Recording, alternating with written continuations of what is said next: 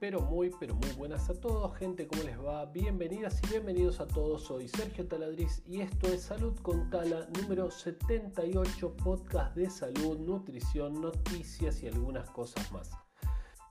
En este capítulo de hoy vamos a estar hablando simplemente de dos noticias, una bastante larga, una nota bastante larga, la vamos a hacer cortita, pero es sumamente interesante. 28 alimentos que debes sacar inmediatamente de la nevera, de la heladera, como decimos en Latinoamérica. Esa es la primera. Y la segunda nos habla de eh, los minerales, que son y la clasificación y los beneficios y, un poquito más. ¿Comenzamos?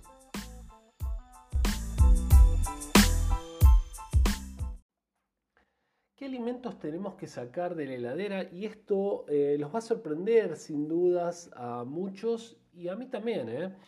Primero quiero empezar, bueno, ya saben que yo soy farmacéutico y quiero empezar diciéndoles que los medicamentos que van en heladera son solamente los que dicen que van en la heladera. La heladera no es un buen lugar para guardar eh, medicamentos, ¿sí?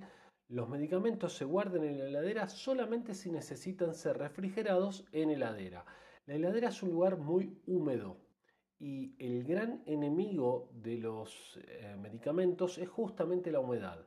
Por eso los medicamentos deben guardarse en lugar fresco y seco, por ejemplo una alacena ¿sí? o un armario. Ese es un buen lugar para guardar medicamentos, lugar fresco, seco y alejado del alcance de los niños. ¿Quedó claro? Ahora, la heladera es un pésimo lugar para guardar medicamentos que no requieran heladera, ¿sí? Porque vuelvo a repetir, es un lugar muy húmedo y daña, acelera la descomposición, digamos, la, fecha de vencimiento de los medicamentos, ¿sí? Así que por un lado eso, por otro lado les quiero decir que no van, y según esta nota, que como siempre los enlaces de todo lo que hablamos en estos capítulos hasta ahora están todos acá abajo, así que los pueden ver, los pueden comparar, los pueden leer en detalle, pueden imprimirlos, pueden hacer lo que quieran. Acá abajo está toda la información.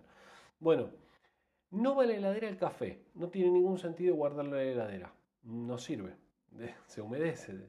La miel, porque la miel ya tiene conservantes por sí misma. Para lo único que sirve guardarla en la heladera es para acelerar el proceso de cristalización.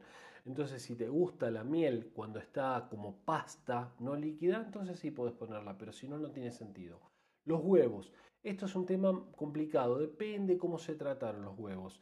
Em, si el huevo fue lavado antes, sí hay que guardarlo en la heladera, porque le sacaron ahí alguna protección que tenía. Entonces sí necesita ir en la heladera. Si no, no es necesario que vaya en la heladera.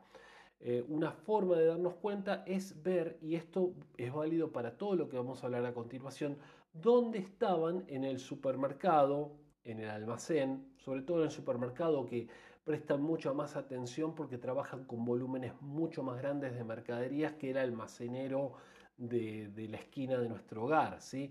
Entonces en los supermercados cuidan mucho eso porque en caso de tener que tirar la mercadería tienen que tirar un montón de mercadería, entonces respetan mucho las eh, buenas prácticas de, manufactura o de almacenamiento en este caso.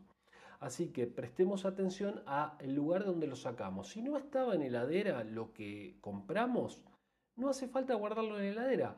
Tal vez sí una vez abierto únicamente, pero si no, no es necesario. Bueno, ya les dije, huevos. Si fueron lavados previamente, sí hay que guardarlos. Si no fueron lavados previamente, no hay que guardarlos en la heladera. El pan. Sí, para tenerlo congelado, está bueno, para tener pan ahí siempre que, que querramos, pero no sirve guardarlo porque se pone gomoso y se seca incluso si lo guardamos en la heladera. Las latas abiertas, no hay que guardarlas en la heladera. Es más, bueno, ahí la nota dice el Clostridium botulinum por el tema del botulismo, pero a ver, las latas tienen un recubrimiento interno que protege al material de la lata. Creo que lo hablamos en un podcast anterior. Escuchen los podcasts anteriores que hablamos de muchas cosas interesantes. Cuando nosotros abrimos la lata, estamos dejando en contacto el contenido de la lata con eh, el metal directamente. La idea de esto es, una vez que abriste la lata, saca el alimento que lo contenía. Si vos vas a guardar el contenido de lo que sobró de la lata en la heladera, hacelo, pero no en la propia lata. Cambialo de envase y tirá la lata. ¿Queda claro? No guarden nunca latas abiertas en la heladera porque puede ser peligroso, ¿sí? Bueno, en curtidos y otras salmueras tampoco porque el vinagre que tienen o la propia salmuera eh, lo protege del, paso del tiempo, así que no hace falta el vinagre tampoco, el aceite de oliva tampoco, siempre en lugar oscuro, eh, hay que protegerlo de la luz y de la temperatura alta, pero no hace falta guardarlo en la heladera, ¿sí? Tampoco el aceite de coco, ni siquiera la manteca, dice, si la manteca es salada queda bien protegida, pero este, bueno, el, aumento de la temperatura, porque dice por encima de los 15 grados, entonces ahí tenemos problemas.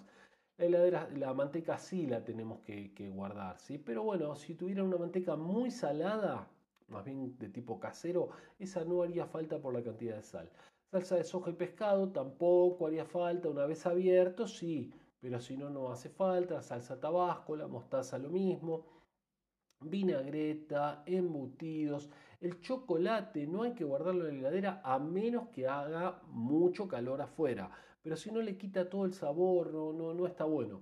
Eh, la albahaca lo mismo, se seca, así que no, no hay que guardarla en la heladera. Lo que hay que hacer en todo caso es dejar el tallo metido en un poco de agua, ¿sí? Eh, si nos sobra, si la tenemos, bueno, el tallo en un poco de agua, entonces la mantenemos fresca hasta el momento de comerla. Ahí qué rica, un pesto ahí con, con albahaca y unos buenos fideos. Bueno, eh, los melones y las sandías tampoco harían falta cuando están enteros, ¿sí? Aparte ayuda a que se siga, que se siga mm, digamos, madurando. Eh, si está muy maduro, sí. Y si está abierto, sí. Calabazas enteras, lo mismo. Berenjenas, atención, la berenjena tampoco tendría que ir en la heladera.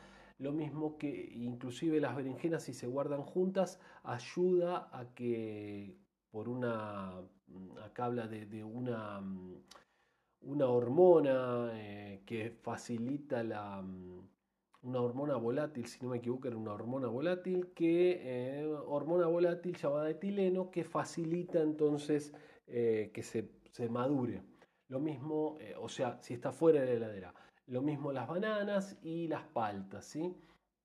Los tomates lo mismo, cuando lo guardamos en la heladera pierde todo el sabor e interrumpe el proceso de maduración, así que si lo podemos tener fuera de la heladera, mucho mejor, va a tener más sabor y va a seguir madurándose. Si está muy maduro, obviamente, entonces no. Los cítricos lo mismo, con los pimientos o morrones lo mismo, pepinos, zanahorias tampoco. Fíjense que cuando compran la zanahoria en el supermercado no está en la heladera, ¿sí? Pero después la guardamos enseguida en la heladera. No, no hay que guardarla, lo mismo, em, rincón oscuro si se puede, pero no.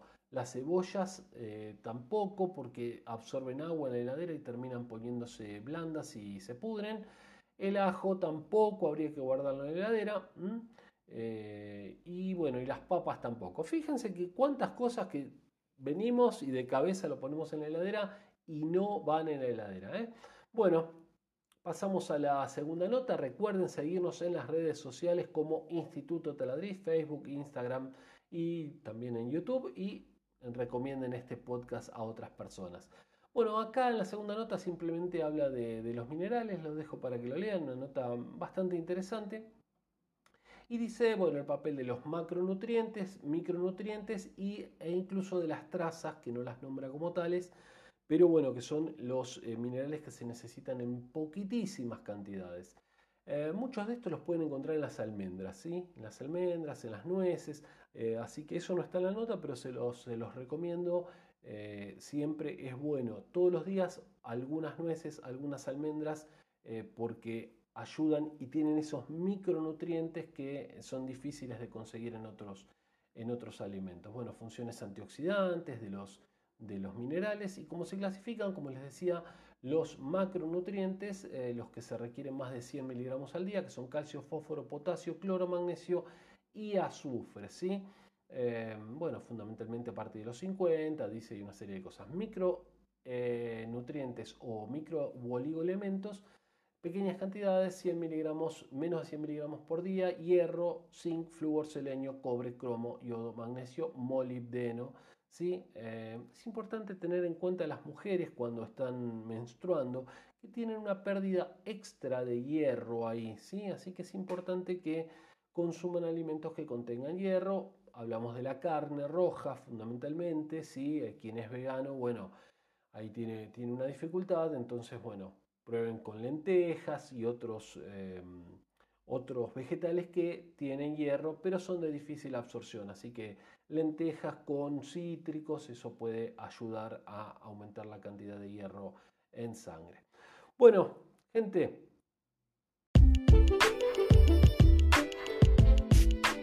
espero que les haya gustado este podcast. Hoy nada de COVID, ¿eh? hablemos de otra cosa y ya en el próximo hablaremos un poco más de eso. Y nos estamos viendo el día de mañana. Mando un saludo grande, soy Sergio Taladriz, síganos en Instagram como Instituto Taladriz. Saludo grande y hasta mañana.